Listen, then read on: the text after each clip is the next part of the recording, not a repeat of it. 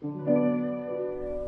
家好，这里是全球旅行文化知识内容平台三毛游的每日一宝栏目，每天学点历史，从此开始。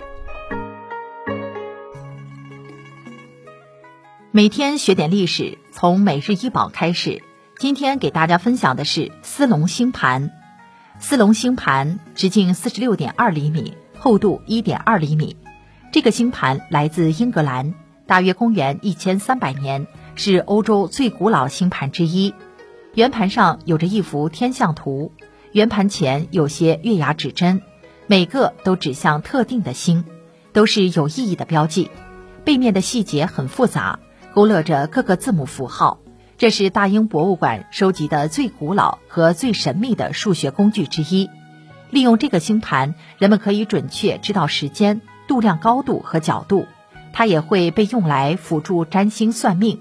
天象学家曾用这个星盘来确定恒星和行星的位置。该星盘以汉斯·斯隆爵士的名字命名。汉斯·斯隆爵士是一名内科医生，同时是一名大收藏家。其收藏的大量文物藏品成为大英博物馆建馆之根基。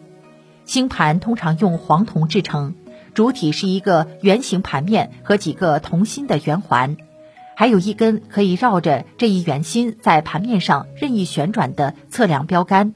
圆盘中心对应的是天球北极，围绕着北极有三个同心圆，分别代表北回归线、天球赤道和南回归线。在这样的坐标系统中，南回归线以南的天空以及南天的群星都无法在星盘上得到反映。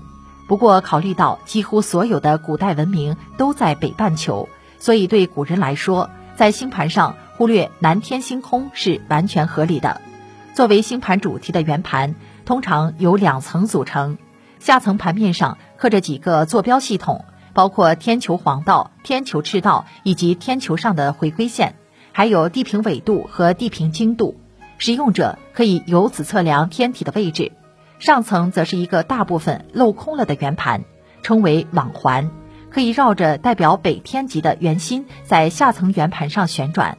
网环之所以大部分要镂空，是为了让下层盘面上的坐标系统显示出来。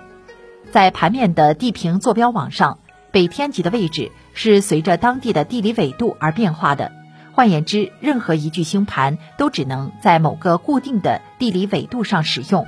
这一点和中国古代的赤道式浑仪必须安放在固定的地理纬度上使用异曲同工。不过，中国古代的浑仪是大型仪器，固定使用地点自然没问题。星盘就不一样了，它是可随身携带的小型仪器，它如果也要受地理纬度这个约束的话，就太不方便了。对此的解决办法是。为星盘提供一系列的圆盘，每个圆盘上刻有不同地理纬度的投影坐标，这些圆盘可以一个个重叠起来。星盘的使用者可以选择最适合当地地理纬度的一个来使用。在古代，要制作这样一具星盘，并不是一件简单的事情。这不仅需要天文学、几何学的知识，还需要黄铜冶炼、机械装置、金属蚀刻等方面的工艺。所以，星盘也被视为是古代欧洲和伊斯兰世界的高科技产品。星盘与古希腊有着明确的渊源，它至迟在希腊化时代已经被发明出来。希腊人克罗迪斯·托勒密在其天文学巨著《智大论》中，专门有一节详述星盘的构造和使用方法。尽管他并未明确说明这星盘究竟是前人的创造还是他自己的发明，但重要的一点是。托勒密所描述的星盘构造已经和流传至今的中世纪星盘实物非常吻合。星盘的奥秘，简单说来就是将天球上的球面坐标投影到平面上。古希腊人掌握了将球面坐标投影到平面上的方法，以及这种投影过程中所涉及的几何学原理。古希腊人已经知道，在这样的投影中，北天球上的每一个点都可以精确投影到赤道平面上。古希腊人的星盘后来在伊斯兰阿拉伯人手中进一步完备，中世纪和文艺复兴时期的西欧又使之更为精致。